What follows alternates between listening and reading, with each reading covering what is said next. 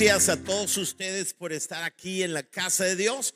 Quiero enviar un saludo para todos aquellos que nos escuchan a través de la frecuencia más viva de la radio en Culiacán, que es la frecuencia de Vive Radio. ¿Y por qué no le damos un aplauso que se oiga en toda la ciudad? Gracias por escucharnos.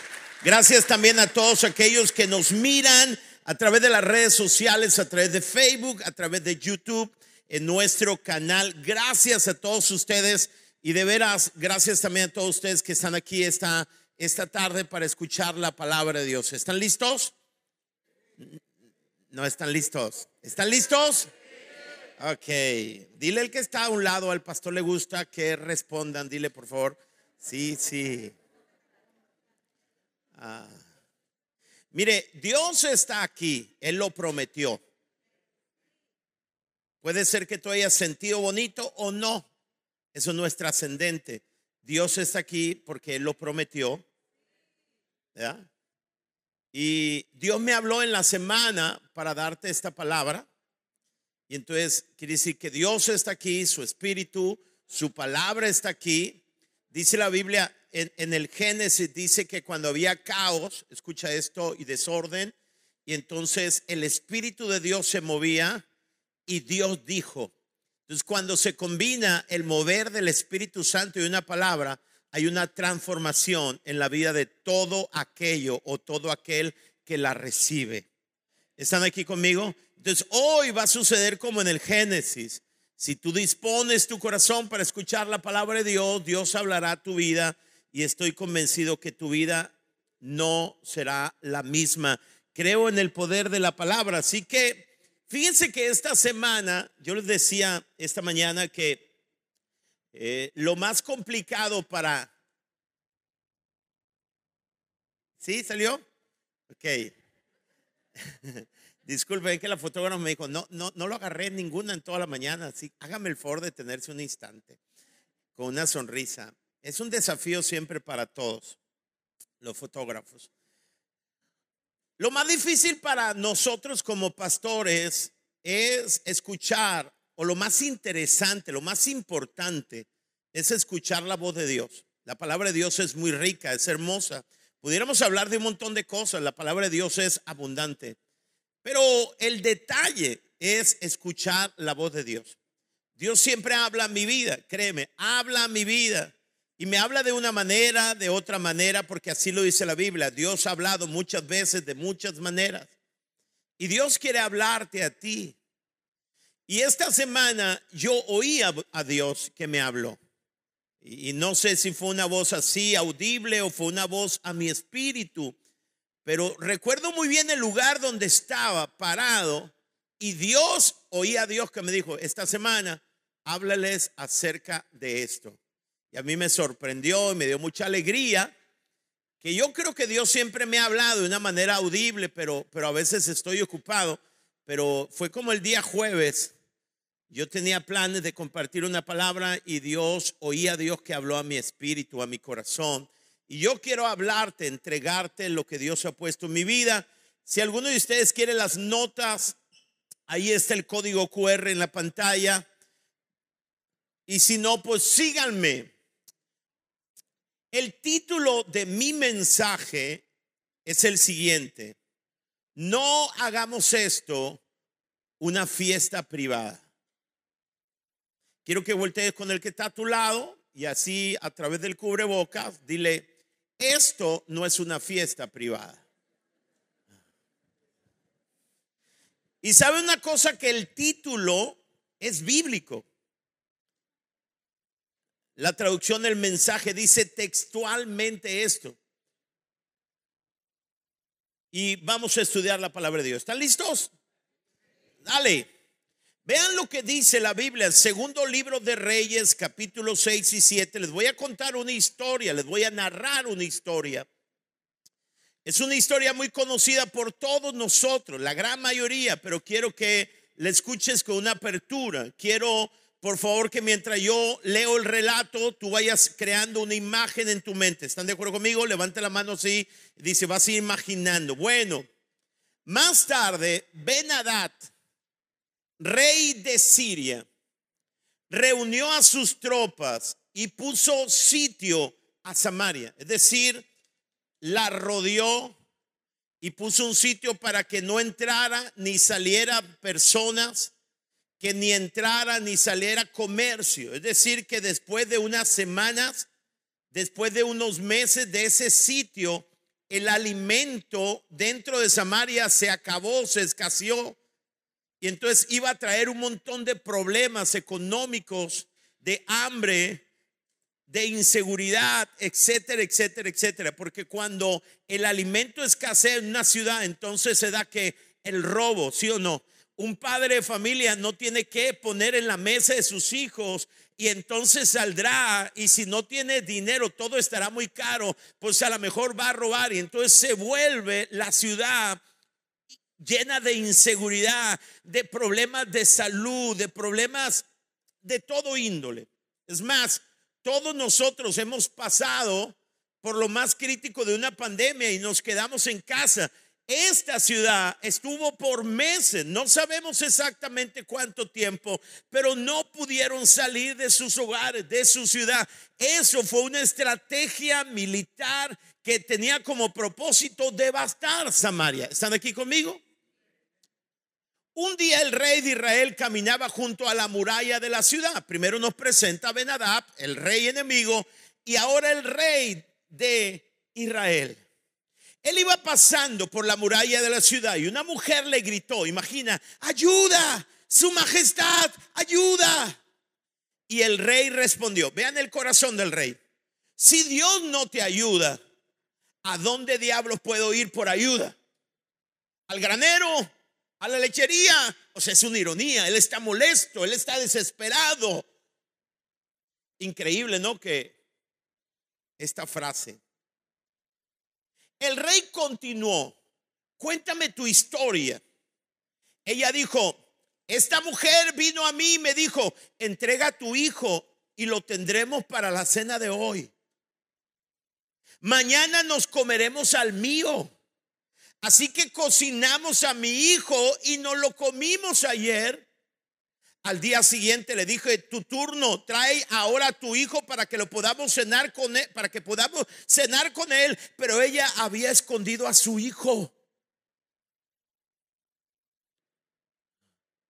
¿Pueden imaginar la condición de la ciudad? Cuando el rey escuchó la historia de la mujer, rasgó su túnica, es una señal de dolor, y gritó, que Dios me haga lo peor y más. Si para el final de este día no le corto la cabeza a Eliseo, hijo de Zafat. Si tú no sabes quién es Eliseo, es el hombre de Dios. Como no podía matar a Dios, a quien culpaba de la situación, quería matar al hombre de Dios. Eliseo estaba sentado en la casa, en su casa, ahí en Samaria. Los ancianos sentados con él. Los ancianos se refiere a la autoridad de la ciudad. El rey ya había enviado a un verdugo, pero antes de que llegara el hombre, Eliseo habló a los ancianos. Saben que este asesino acaba de enviar a un hombre para que me corte la cabeza.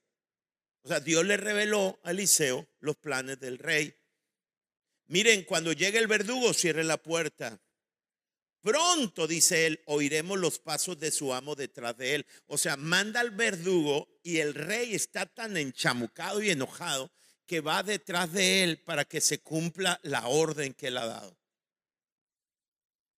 Mientras estaba dando instrucciones, Eliseo, el rey apareció acusando. Este problema es directamente de Dios. ¿Y qué sigue? Estoy harto de Dios. La nueva traducción viviente dice, ¿por qué seguiré esperando en el Señor? O sea, estaba enojado, culpando a Dios de lo que estaba pasando. Y Eliseo dijo, escucha delante de los ancianos, escucha la palabra de Dios. Se acabó la hambruna.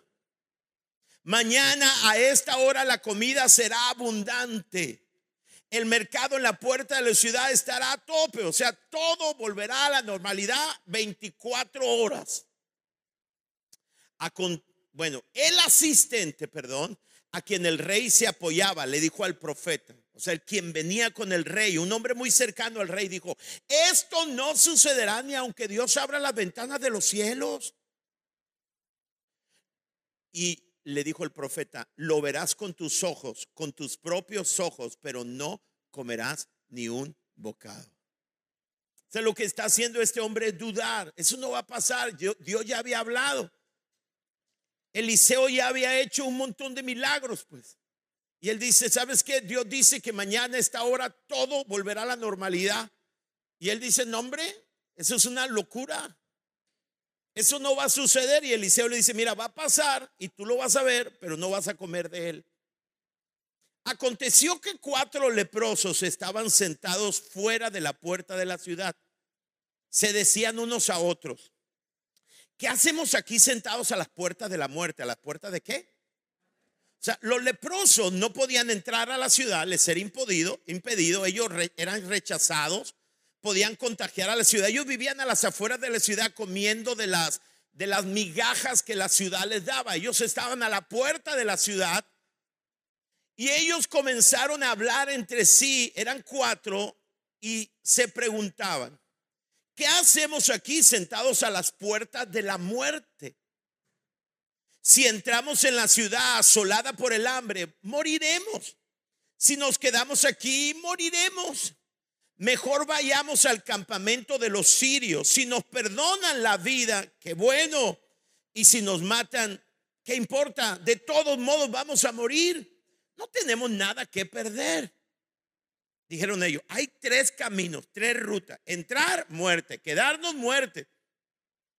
Lo único que no sabemos es si, los sirios querrán perdonarnos la vida.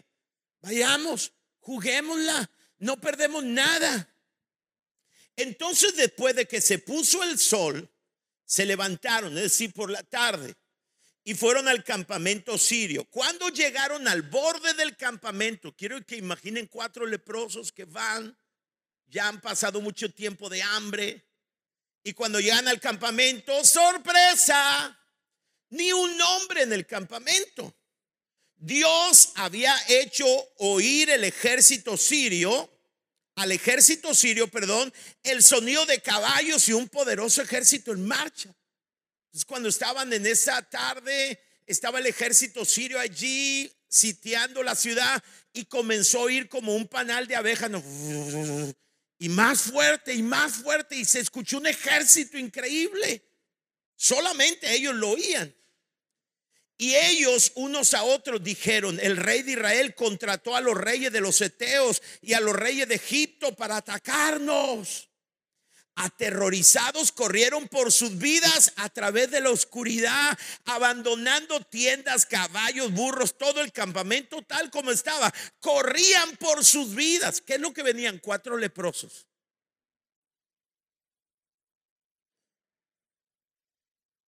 Estos cuatro leprosos entraron en el campamento y entraron en una tienda.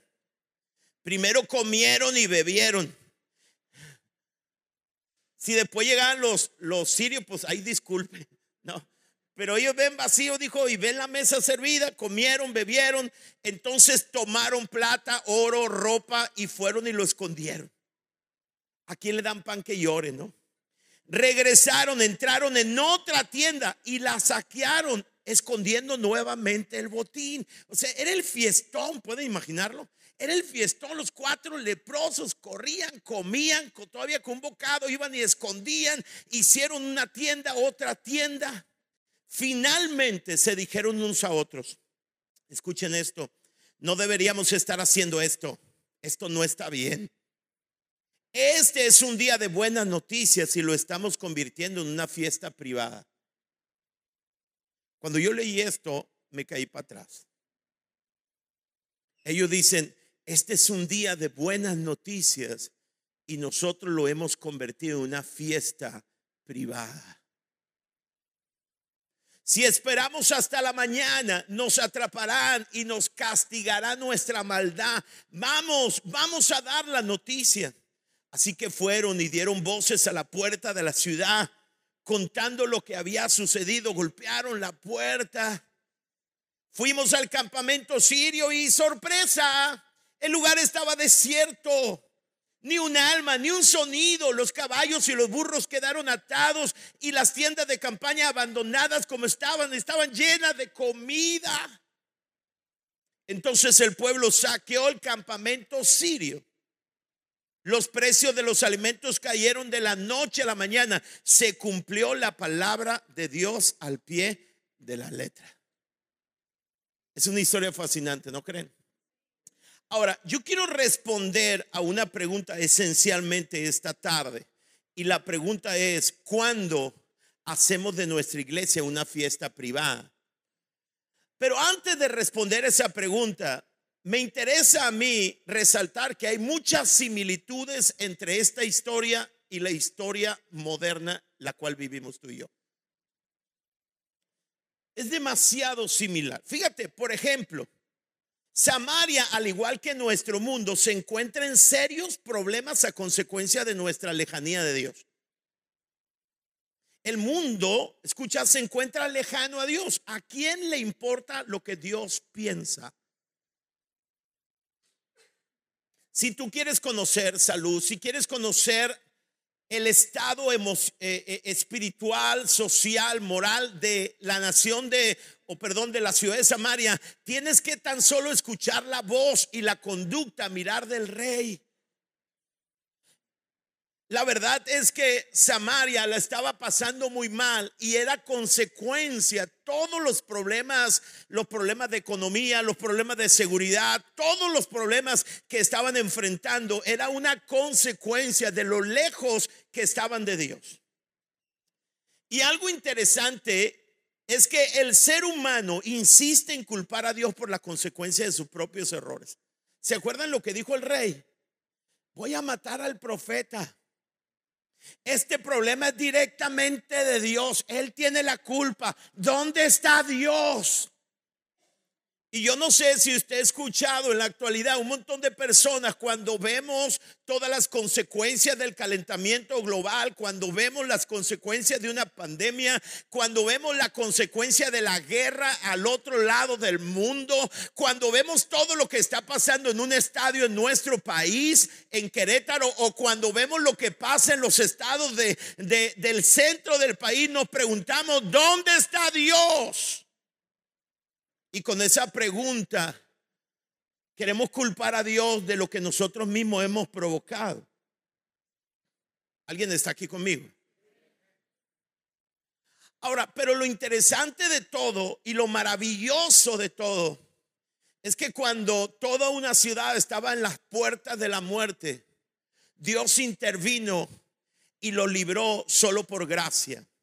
Si ustedes ven en el relato, jamás ni el rey de Samaria, ni la ciudad de Samaria decidieron buscar, decidieron volver su rostro a Dios y buscar a Dios. No, de una manera, simplemente por gracia, fue una decisión divina que Dios quiso intervenir para dar vida a toda la nación. Y entonces Dios cuando cuando el rey está molesto con el profeta, cuando el rey quiere matar al profeta, culpando a Dios, tratando de, de decirle a Dios, estoy molesto contigo, Dios da una palabra, dice, mañana a esta hora todo va a cambiar y la única razón por la cual va a cambiar es que Dios es bueno y Dios es un Dios de gracia. Y esto es increíble porque se parece a nosotros. Los seres humanos complicamos todo. Y cuando estábamos sin Dios y sin esperanza, Dios en su amor resolvió nuestro problema a través de un sacrificio en la cruz del Calvario. Efesios dice que antes nosotros estábamos muertos a causa de la desobediencia y los muchos pecados, pero Dios, digan conmigo, pero en toda oración gramatical el pero cambia el curso. Cuando estábamos muertos, dice la Biblia que ellos estaban a la puerta de la muerte. Dios es tan rico en misericordia, en misericordia y nos amó tanto que a pesar de que estábamos muertos a causa de nuestros pecados, nos dio vida cuando levantó a Jesús de lo muerto. Es solo por gracia, digan conmigo, por gracia por la gracia de Dios que ustedes han sido salvados. A veces decimos, yo soy salvo por fe. No, tú eres salvo por gracia. Es importante que lo entendemos. La salvación es un regalo de gracia. Y ese regalo de gracia, no un premio, se recibe a través de la fe. Pero el regalo es un regalo de gracia de veras, escúchame, la ciudad de Samaria, si tratas de encontrar una razón por la cual Dios debió haber intervenido, no está, porque la razón por la cual Dios intervino está en el corazón de Dios y no en nuestras vidas.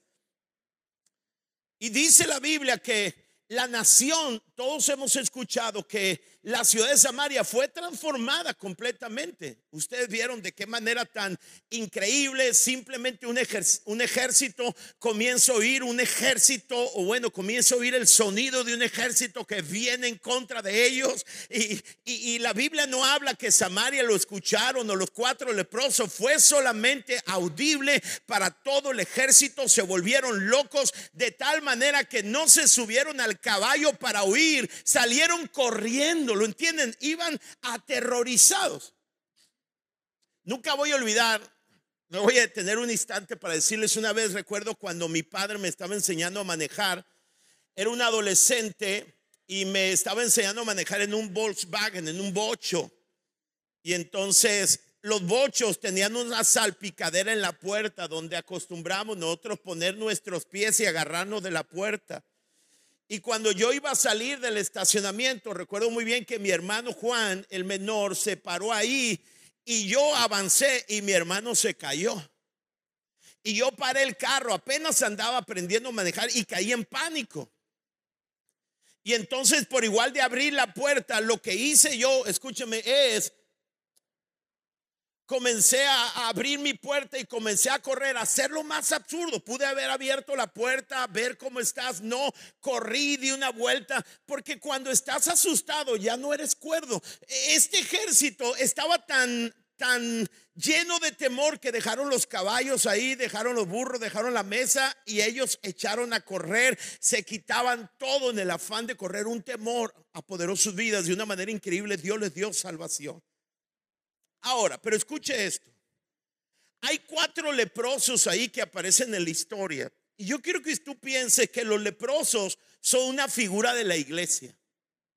En esta historia de salvación por gracia, hay los que son los mensajeros del milagro, son cuatro leprosos. Y esos leprosos son una figura de nosotros. ¿Sabes por qué? Porque Dios toma personas insignificantes como instrumento de salvación. Si ustedes leyeran 1 Corintios capítulo 1, el apóstol Pablo dice, recuerden, amados hermanos, que pocos de ustedes eran sabios a los ojos del mundo o poderosos o ricos cuando Dios los llamó. En cambio, vean lo que dice Pablo. Dios eligió lo que el mundo consideraba ridículo para avergonzar a los que se creen sabios.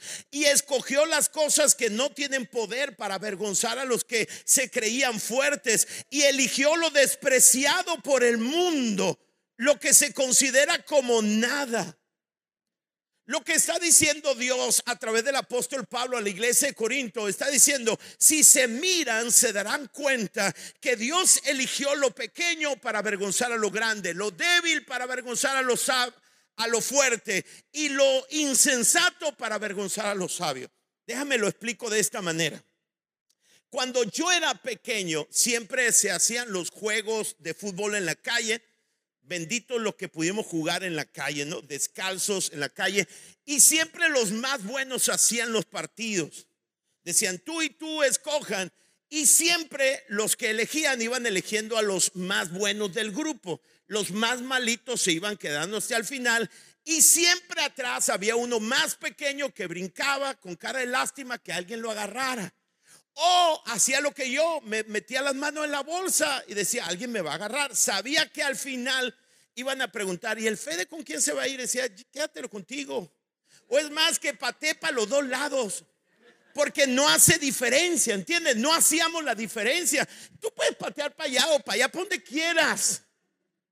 ¿Sabes qué es lo que Dios hizo? Dios hizo esto. Dios escogió lo vil, lo menospreciado, Dios escogió lo débil, Dios nos escogió a nosotros. Lo que el mundo quizá ha despreciado, Dios nos escogió para que seamos mensajeros del gran milagro de salvación. Yo vivía en un pueblo al norte de Sinaloa, una familia que estaba a punto de desintegrarse. Yo era hijo de un alcohólico, una mujer con muchos problemas, al punto de divorcio. Y Dios no escogió al mejor socialmente o educacionalmente. Dios escoge lo vil y lo menospreciado. Digo, y dijo Dios, yo voy a hacer algo poderoso, pero me voy a gloriar usándote a ti para llevar un mensaje para que nadie se jacte en mi presencia. Ese es nuestro Dios. Por eso Dios Dios dice, voy a utilizar a cuatro leprosos que han sido rechazados por la sociedad de Samaria. A ellos los voy a utilizar como mensajeros. Interesante. ¿Les parece interesante? Ahora, lo interesante también es que estos cuatro leprosos entendieron que el milagro no era una fiesta privada, era una fiesta para todos. Y eso es lo mismo que tú y yo debemos entender. La iglesia no es una fiesta privada, es una fiesta para todos. Y entonces ellos tienen que tocar la puerta de la ciudad y anunciar a la ciudad. Y lo último que me parece interesante y relevante es esto. El único que no entró a la fiesta y tampoco entrará al cielo es el que no creyó. Porque cuando anuncia el profeta que para mañana a tal horas todo cambiará, el hombre en el cual se, apoyaba el rey dijo, eso no va a suceder. Él no creyó a, a, lo que dijo el profeta. Y el profeta le dijo, mira, tú lo vas a ver, pero no lo vas a comer. Y el único que no probó de la victoria de Dios fue él, porque cuando, cuando revisan que esto fue auténtico, el rey abre la puerta y cuando toda la ciudad sale corriendo a buscar alimento, pasan por encima de él, lo atropellan y muere. Y esto es interesante, escuchen, porque al cielo, pon atención a esto, no van las personas buenas. Si al cielo fueran las personas buenas, el cielo no fuera para mí ni para ti, porque la Biblia dice que no hay justo ni aún uno y que no peque. La Biblia dice que todos hemos pecado y estamos destituidos de la gloria de Dios. El cielo no es para los buenos y el infierno no es para los malos. En el cielo y en el infierno habrá malos. Entonces, ¿cuál es la diferencia? Es que los del cielo no eran tan malos. Big error.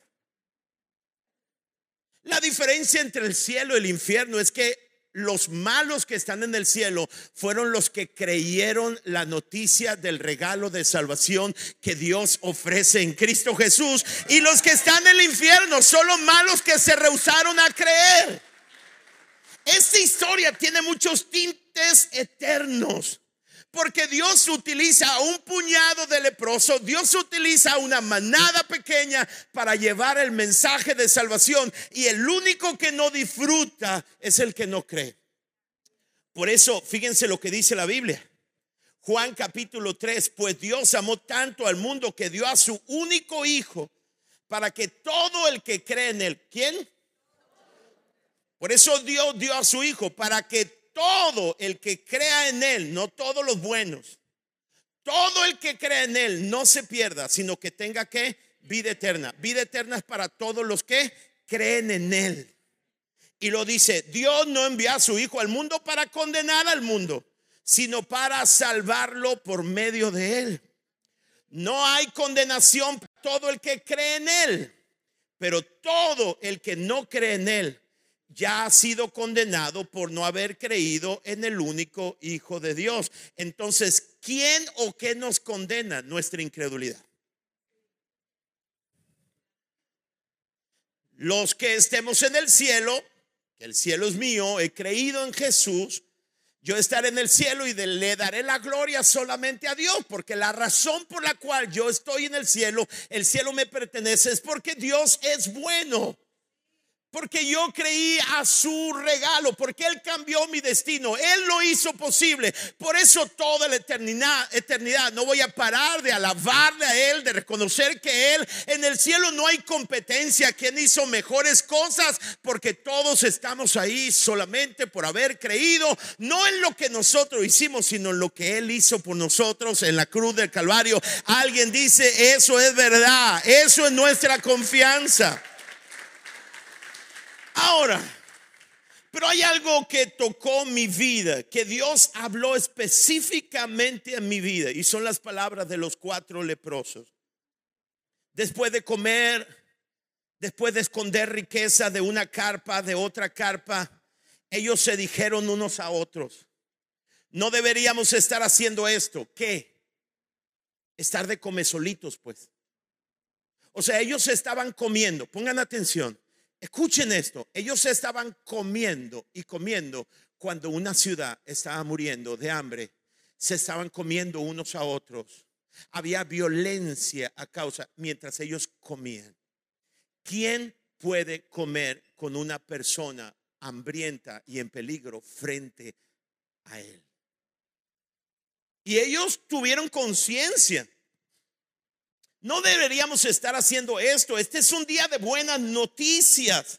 ¿Sabe lo que significa evangelio? Buenas noticias. Este es un día de buenas noticias y lo estamos convirtiendo en una fiesta privada. Qué terrible es que cuando cuando hay un día de fiesta de buenas noticias, nosotros lo convertimos en una fiesta privada.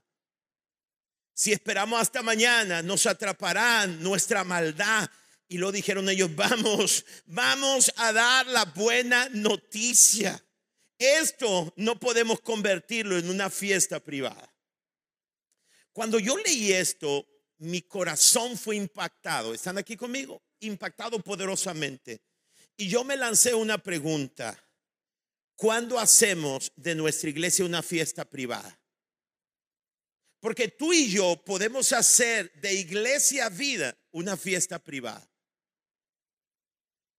¿Cuándo hacemos de nuestra iglesia una, fiesta privada? Tengo dos o tres respuestas para ustedes. Número uno, cuando solo aceptamos a personas que son como nosotros.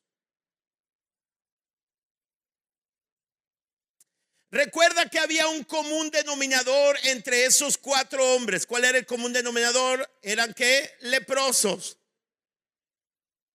habían pasado mucho tiempo, tenían un común denominador, se rascaban unos a otros sus heridas, compartían la misma tragedia de vida. Escucha, cuando solo aceptamos a personas que son como nosotros, entonces hemos hecho de la iglesia una fiesta privada. La Biblia dice, aconteció que cuatro leprosos estaban sentados fuera de la puerta de la ciudad y estaban conversando, eh, se decían unos a otros. Yo quiero que escuches esto. La palabra diversidad debe ser el común denominador de una iglesia saludable. Una iglesia de puertas abiertas es donde hay de diferentes sexos, edades, gustos, condición económica, educacional, etcétera, etcétera, etcétera.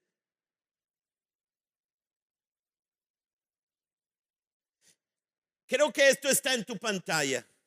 Si solo aceptamos a personas que son como nosotros, hemos hecho de nuestra iglesia una fiesta privada. Te quiero, te quiero lanzar una pregunta y es un desafío. ¿Todos los domingos terminas hablando y conviviendo con las mismas personas en la iglesia?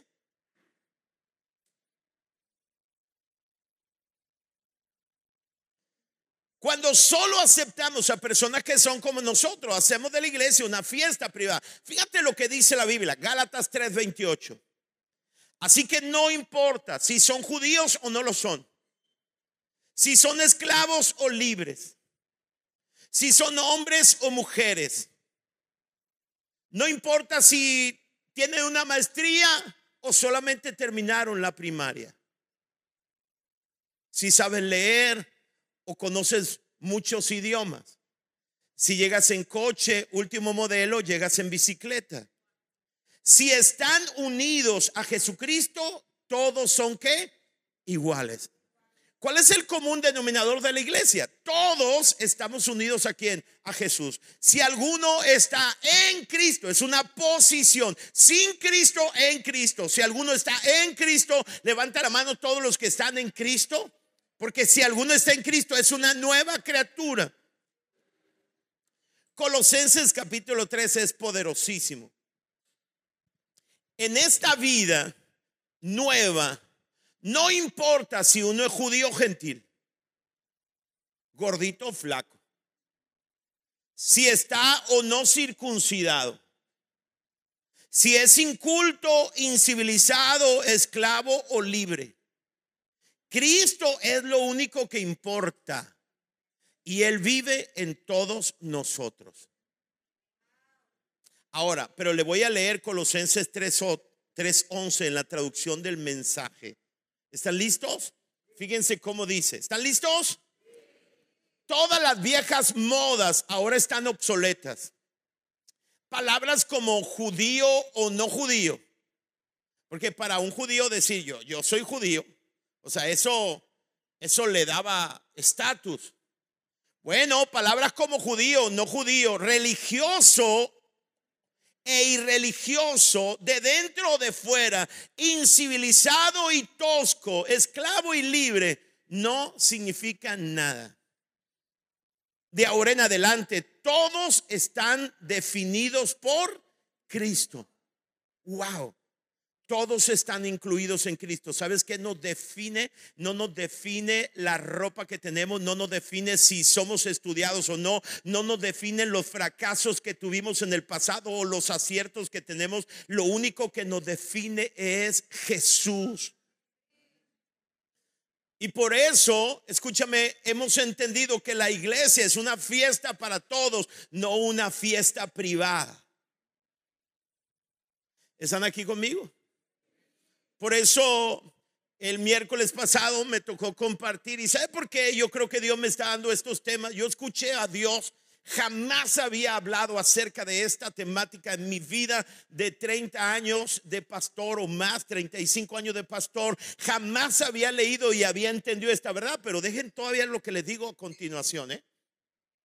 Pero hace unas semanas atrás yo les dije a ustedes, escúcheme, esta es una palabra que Dios dio a mi corazón y, creí, por tanto hablé. Si tú quieres saber lo que crees, escúchate hablar.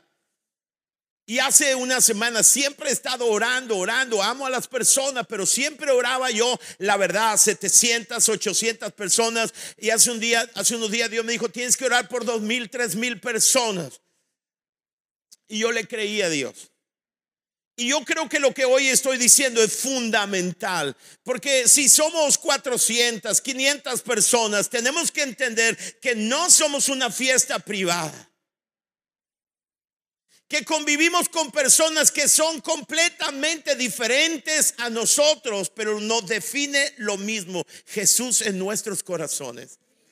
Y por eso puedo, puede convivir una mujer adulta o un hombre adulto con un adolescente y un joven puede convivir convivir con alguien de la tercera edad y, alguien a lo mejor que su vestimenta es así medio rockera, eh, puede conversar con alguien que trae camisa, me explico, manga larga, camisa Manchester, lo entiendo, o sea, así, pantalón de vestir y podemos estar platicando con alguien que es así medio punquero o puede estar tatuado. ¿Sabe por qué? Porque hay un común denominador en nosotros. No hacemos una fiesta privada para personas que son como yo hacemos una fiesta de puertas abiertas. Porque entendemos que hay un común denominador en nosotros. Jesús nos define. En medio de una sociedad que lo define los estudios, el auto, la casa, la colonia, a nosotros nos define Jesús. Y vemos en cada persona la imagen de Jesús y todos son bienvenidos a la fiesta que hacemos. Alguien dice sí a esta verdad. Así que prepárese para recibir a todas las personas. Prepárese para recibir a las personas que, que tienen una, que, que hablan acerca de la ideología de género. bienvenidos. Esta es la iglesia para ellos. Vemos la imagen de Dios y predicamos a Jesús. Es una fiesta no privada. Todos son bienvenidos. Nadie va a venir a este lugar y va a sentirse así como que, como que esto no es mío.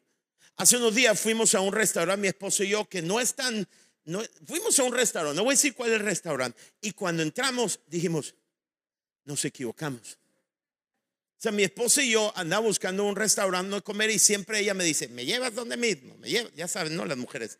Entonces, y yo, yo soy un hombre de hábitos. Yo voy al mismo lugar, me siento en el mismo lugar, pido lo mismo. Si yo voy al Panamá, voy a pedir un asado con frijoles refritos. Y puedo pedir toda la vida eso. Soy un hombre de hábitos. Mi esposo dice, y fuimos a un lugar, no le voy a decir cuál era el lugar. Fuimos a un lugar y cuando nos metimos nos sentíamos extraños. Y dijimos, ¿dónde nos metimos? Ya me da miedo de la carta. Hasta nos pusieron un plato con agua donde nos laváramos las, las manos y unas toallas y esas cosas, ¿no? Pero cuando vimos para todos lados, había pura gente, pura gente como política, como política, ¿no? Así. Y luego vimos que había personas así con guayaberas. Y dije, aquí debe estar. Y vimos a un exgobernador ahí. Yo dije, ¿dónde nos metimos? Se nos fue la quincena. Pero, pero la verdad nos sentíamos muy extraños. Porque hay de restaurantes a restaurantes. ¿Alguien está de acuerdo conmigo? Lo bueno que tú al Panamá y el Panamá están todos, ¿no? Estamos todos ahí bien. Ah, bueno. una iglesia, nos convertimos en una iglesia privada, una fiesta privada, cuando solo aceptamos a personas como nosotros. Segundo, voy a terminar con esto. Ábreme tu corazón a lo que te voy a decir. Nos convertimos en una fiesta privada cuando no perdonamos a aquellos que nos rechazaron o nos hirieron en el pasado. Escuche esto. Nunca recibiremos con amor y mucho menos les hablaremos de Dios a personas que nos hirieron o nos fallaron en el pasado si antes no los perdonamos. Está en la pantalla. La iglesia no es una fiesta solo para aquellos que no tienen una historia pasada de dolor con nosotros.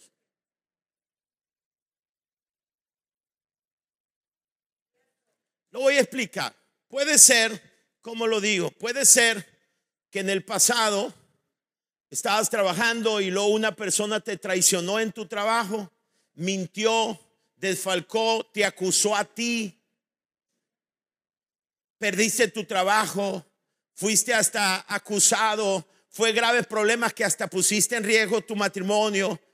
Y bueno, resulta que llegaste a Jesús y el domingo siguiente llega esa persona muy feliz a la iglesia. Y a mí me ha tocado personas que me dicen a mí, pastor, si él se queda en la iglesia, yo me tengo que ir. Y yo les he dicho, ya sabes dónde está la puerta.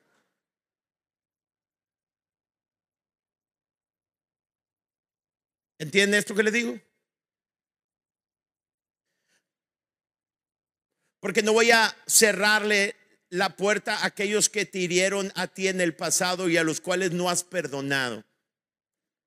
Porque si eso fuese así, tú y yo, esta iglesia no fuera para nosotros porque hemos ofendido a otros también nosotros. ¿Alguien dice amén? Hay algo interesante. Quiero invitar a dos chavos, me ayudaron en la mañana. Me ayudaron en la mañana chavos, gracias. Les voy a contar una historia rápidamente, bíblica, maravilloso. Por favor, no apaguen, por favor, su emoción, su cerebro, su atención conmigo. La Biblia habla, hay una historia en la Biblia acerca del apóstol Pablo y Filemón. Es más, Pablo, que voy a ser yo, le escribe una carta a Filemón, que es un, es un hijo espiritual de Pablo. Pero es interesante que antes que conocieran a Dios, Filemón tenía un esclavo que se llamaba Onésimo. Les presento a Onésimo. Y Onésimo era un esclavo de Filemón. Lo, capta en tiempo bíblico había. Es más, el apóstol Pablo y la Biblia no, no, no nos enseña que si alguien tenía un esclavo y conoce a Dios debe dejarlo en libertad. Nos enseña que debemos tratarlo con amor. ¿Ok? ¿Están aquí conmigo? Pero lo que hizo Onésimo es dejar a Filemón y, se fue, abandonó a su amo. Eso él no podía hacerlo. Pero resulta que en su vida loca, ¿me entiende? Cuando deja a cuando deja a Filemón en su vida, el apóstol Pablo llega y le presenta a Cristo y él conoce a Dios, Onésimo. Y entonces en un punto Onésimo se convierte en alguien muy cercano a Pablo y lo, el apóstol Pablo redacta una carta, se la entrega a Onésimo, le dice, tienes que volver con Filemón. Y vean lo que dice la carta. Escuchen lo que dice la carta. Te suplico, le dice a Filemón, que le muestres bondad a mi hijo Onésimo. Me convertí en su padre en la fe mientras yo estaba aquí en la cárcel. Onésimo no fue de mucha ayuda para ti en el pasado, pero ahora nos es útil a los dos. Te lo envío de vuelta y con él va mi propio corazón. El, el, el corazón de restaurador, ¿no? Quería retenerlo aquí conmigo mientras estoy en cadenas por predicar la buena noticia y él me hubiera ayudado de tu parte, pero no quise hacer nada sin tu consentimiento. Preferí que ayudaras de buena gana y no por obligación. Parece que perdiste a Onésimo por un corto tiempo para que ahora pudieras tenerlo de regreso para siempre. Él ya no es como un esclavo para ti es más que un esclavo, es un hermano amado especialmente para mí. Ahora será de más valor para ti como persona y como hermano en el Señor. Así que si me consideras tu compañero, le dice a Filemón Pablo, recíbelo a él como me recibirías a mí.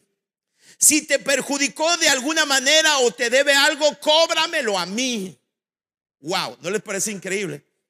Y entonces el apóstol Pablo toma, le entrega la carta y lo envía con su amigo Filemón. ¿Y qué es lo que hace Filemón? Filemón recibe a Onésimo, lo restaura, no como su esclavo, sino mucho más allá como su hermano.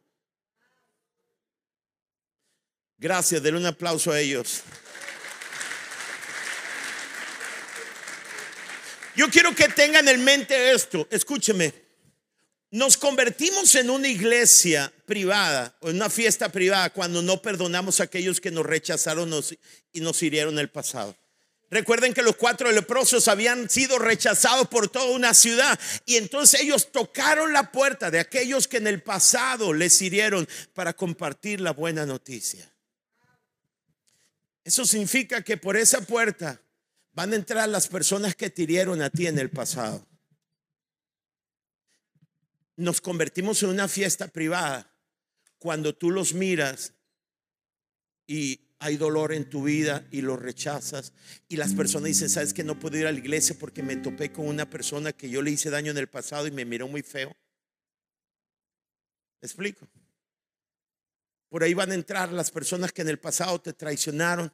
A lo mejor va a entrar mujer, aquel hombre que te dejó con tus hijos y se fue con una chica y después de unos años entrará por ahí, alguien lo traerá a la iglesia, entrará aquí al altar, recibirá a Jesucristo y aquí estará en la iglesia. Y son personas que en el pasado te hirieron. Pero dice la Biblia, escuche lo que dice la Biblia, el apóstol Pablo, por el contrario, sean amables unos con otros, sean de buen corazón y perdónense unos a otros tal como Dios los ha perdonado a ustedes por medio de Cristo. Dicen amén. Somos una iglesia, hacemos una fiesta, pero la fiesta no es privada.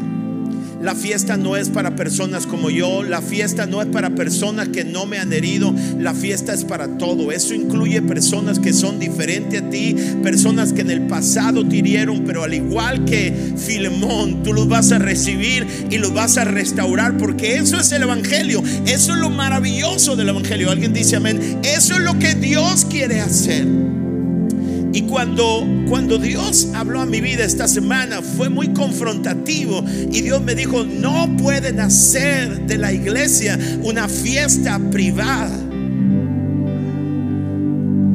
Por eso abrimos las puertas de nuestro corazón a toda persona.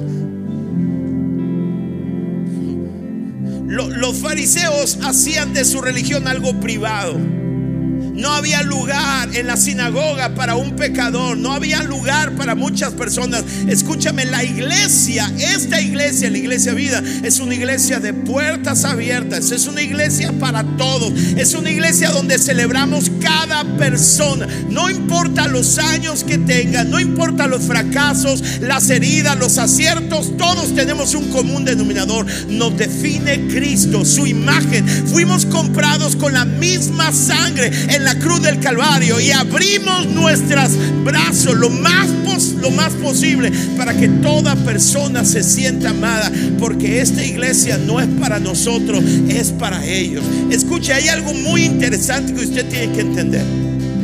Hay personas que dicen, la verdad que a mí no me gusta mucho cómo predica, cómo hacen esto. Disculpa, cómprate tu iglesia. No es una fiesta para ti. Disculpen, lo dije humorística, espero que no sea grosero para ti. Pero hay personas que dicen, ah, la fiesta no es para ti, no es una fiesta privada. Hacemos todo lo posible para salvar esta ciudad compartimos la palabra de esta ciudad y queremos que toda la ciudad venga. Dicen amén. Ahora, cuando hay alguien que no se envuelve en traer a las personas a esta fiesta, si tú no te conviertes en un ganador de alma, tarde que temprano vas a estar mirando cosas que no te gustan. O sea, queriendo que te hagamos una fiesta a ti, como a ti te gusta. No, esta no es una fiesta privada. Esta es una fiesta para todos. Hay un común denominador. Jesús murió en la cruz del Calvario para salvarnos, para amarnos. Nos perdonamos, nos aceptamos, convivimos. Vemos la imagen de Dios en todos nosotros. De tal manera que ven cómo eres. Nosotros te amamos. No esperamos que seas como nosotros, que pienses como nosotros, que te vistas como nosotros. Queremos entregarte el mensaje que cambió nuestras vidas y le dio sentido a nuestra existencia. Y es Jesús murió en la cruz del Calvario porque te ama de tal manera que puedes traer a cualquier persona y la vamos a abrazar. Si es una persona que vive en pecado, que levante la mano quien no ha pecado esta semana. Levante la mano alguien que no ha pecado esta semana. si es un drogadicto y si es una prostituta y si es este, no importa quién seas. Somos, hacemos una fiesta para todos, no es una fiesta privada. Tú eres bienvenido. Alguien dice amén a esto. Ponte de pie y dale un aplauso fuerte, fuerte, fuerte a Dios. Vamos, dale el aplauso más grande que puedas darle a Él.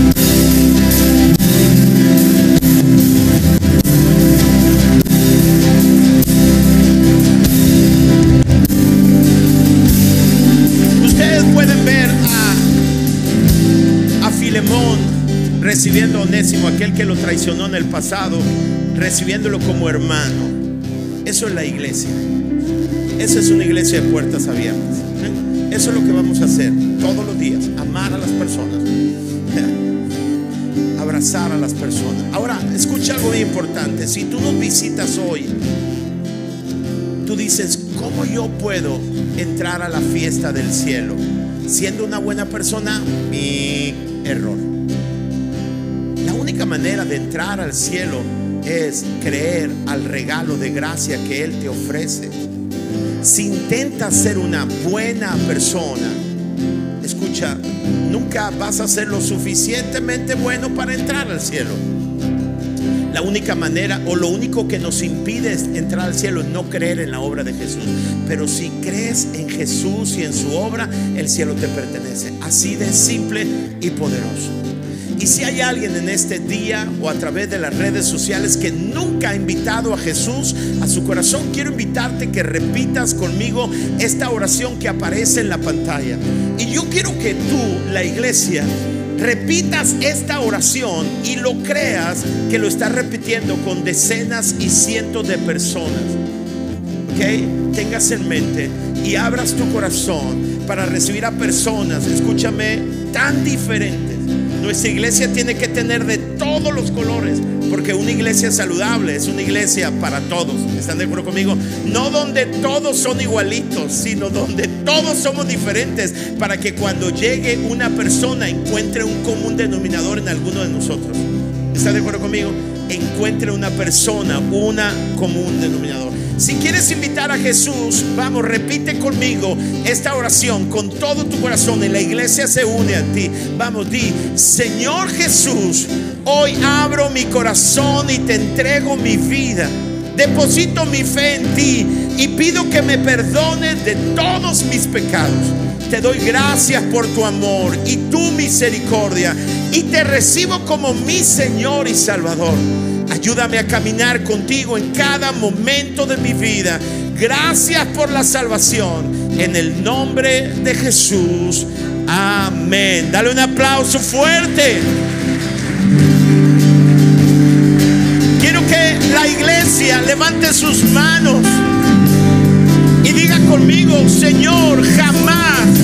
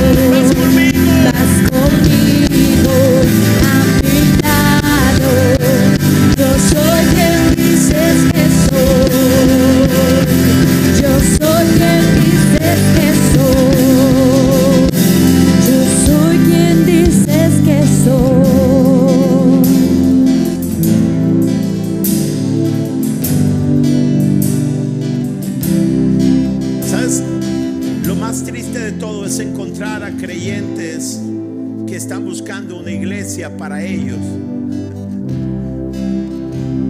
¿Entienden lo paradójico que es?